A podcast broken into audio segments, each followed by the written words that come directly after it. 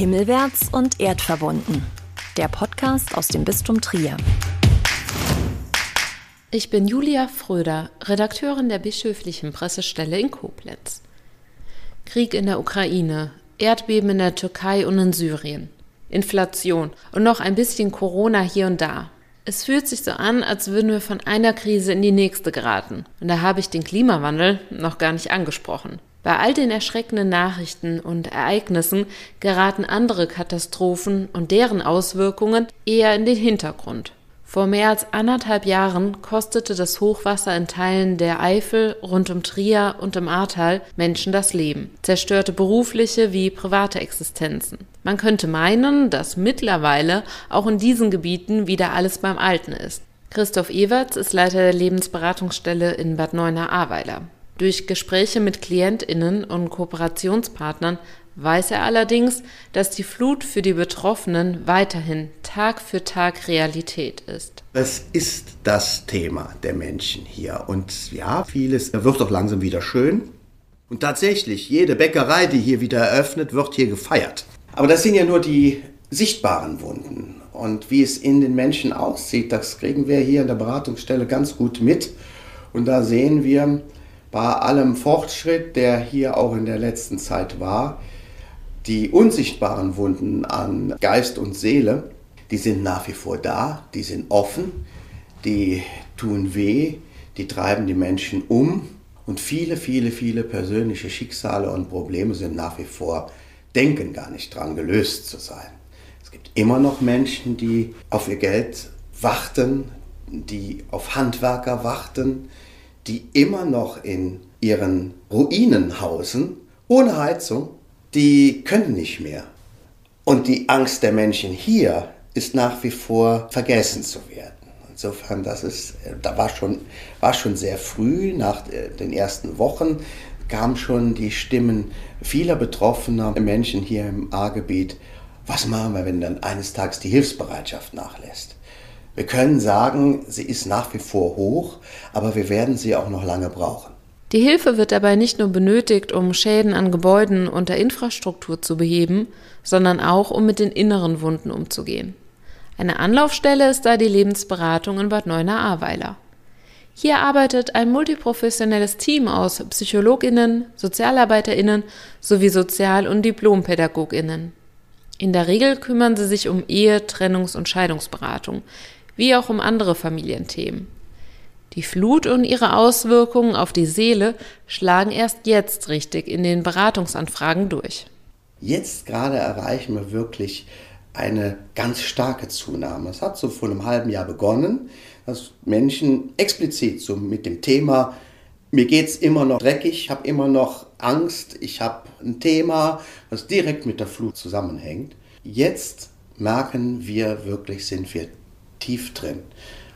Also es ist nach wie vor immer noch, dass Menschen mit den normalen Anmeldethemen kommen. Aber ganz schnell merken wir, dass hinter dem Paarkonflikt die verzweifelte und zum Teil aussichtslose Lage zu Hause bedingt durch die Flut besteht.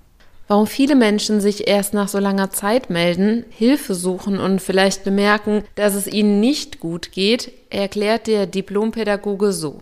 Viele waren beschäftigt mit Haus zu renovieren, möglicherweise Haus aufzugeben, umziehen, all diese Dinge, die die Menschen umgetrieben haben, das ist jetzt mehr oder weniger in einem anderen Prozess, mehr in einer anderen Phase angelangt, zum Teil vielleicht auch abgeschlossen. Und jetzt, jetzt ist die Zeit, wo diese Ängste, wo diese ganzen psychischen Problemlagen offensichtlich durchdrücken können. Und die drücken sich fast durch jedes Thema.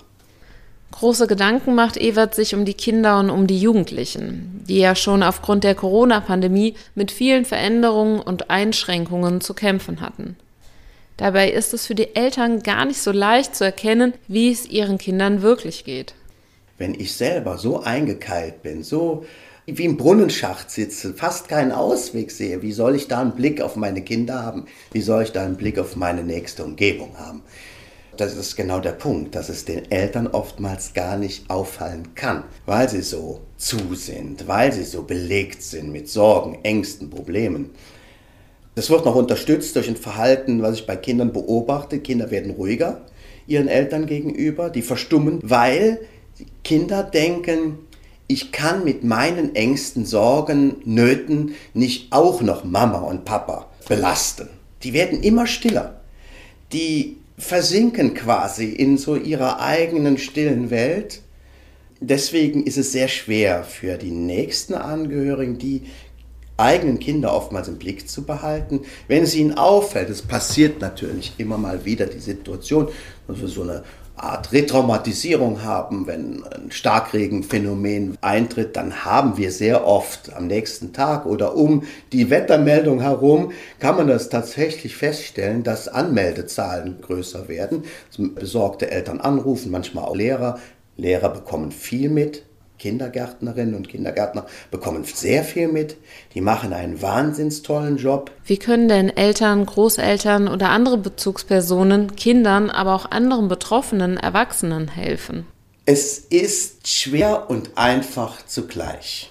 Schwer natürlich, weil wir alle immer selbst auch im gewissen Sinn betroffen sind. Niemand lässt so etwas, da können sie so ausgebildet sein, wie sie wollen, lässt so eine Situation kalt und direkt angesprochen braucht man meistens auch erstmal selber einen Moment, wo man sich vielleicht sammeln muss und wo man dann überlegt, was ist zu tun. Wir wollen ja dann helfen und in diesem helfen wollen, das erzeugt direkt einen Druck. Wir sind direkt so unter Strom, jetzt müssen wir was machen. Und manchmal ist gut, vielleicht mal gerade noch einen Moment zu warten, zu sortieren, was ist jetzt gebraucht. Das ist die eine Sache. Einfach, wie ich eben sagte, ist es, weil es braucht meistens gar nicht so viel. Klar, wenn ein Mensch tief psychisch verstört ist, dann braucht der eine starke Maßnahme, da braucht er Direkthilfe.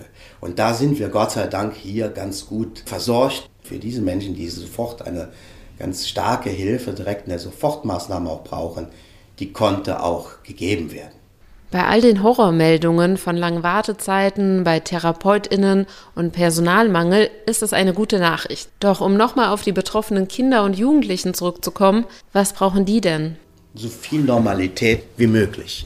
Das heißt, gebt den Kindern einen Raum, wo sie einfach normal Kinder wieder sein können wo sie sich ausleben können, wo sie spielen können. Und das gilt aber auch für uns Erwachsene, für Familien, also wo man einfach mal diese Sorgen des Tages, den Dreck am Anfang, das ist ja mittlerweile hier auch schön sauber, ein halbes Jahr haben wir hier im Schlamm gestanden.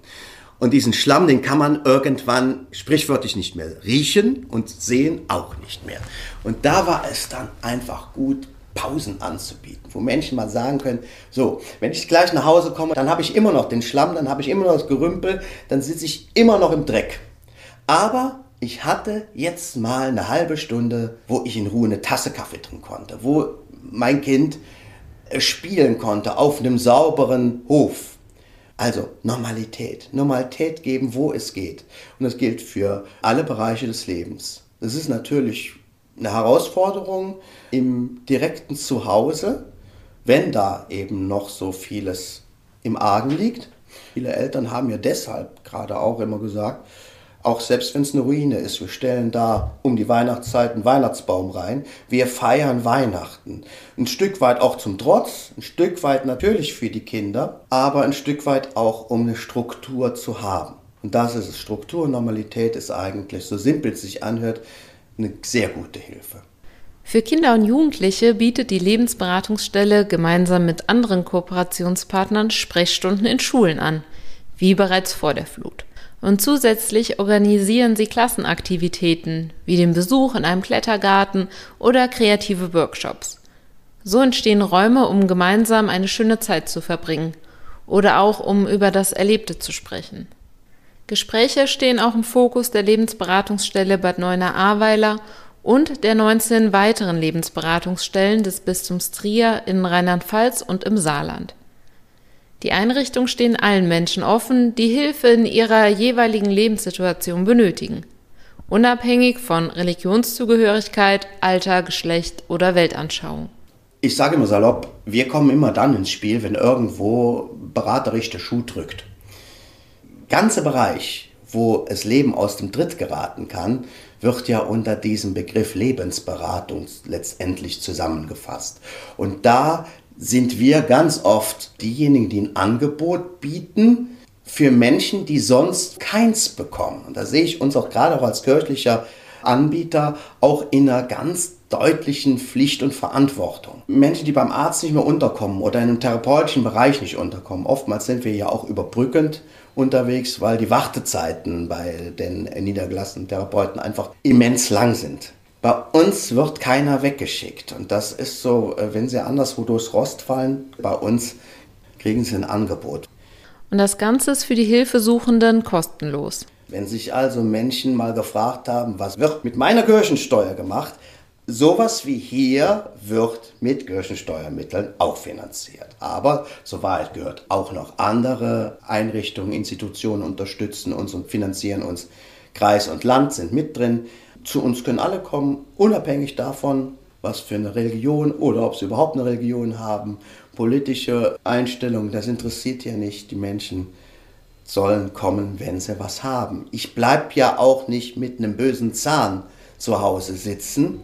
Deswegen ist es ganz normal, auch mit einem Kummer, mit einer Angst, mit praktisch der Pein an Geist und Seele, nicht zu Hause sitzen zu bleiben, sondern hier hinzukommen. Also niemand sollte mit diesen Ängsten und Sorgen zu Hause sitzen bleiben oder auf was drauf sitzen bleiben. Es hört sich total platt an, aber reden kann Leben retten.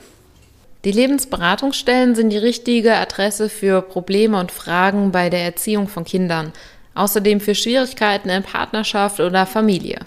Auch bei weiteren individuellen Schwierigkeiten können die Lebensberatungsstellen helfen, eventuell in Zusammenarbeit mit anderen Einrichtungen. Die Mitarbeitenden unterliegen der Schweigepflicht. Die Telefonnummer der Lebensberatungsstelle in Bad Neuenahr-Ahrweiler und eine Übersicht der anderen Lebensberatungsstellen im gesamten Bistumsgebiet gibt es in den Show Notes. Himmelwärts und erdverbunden. Überall, wo es Podcasts gibt.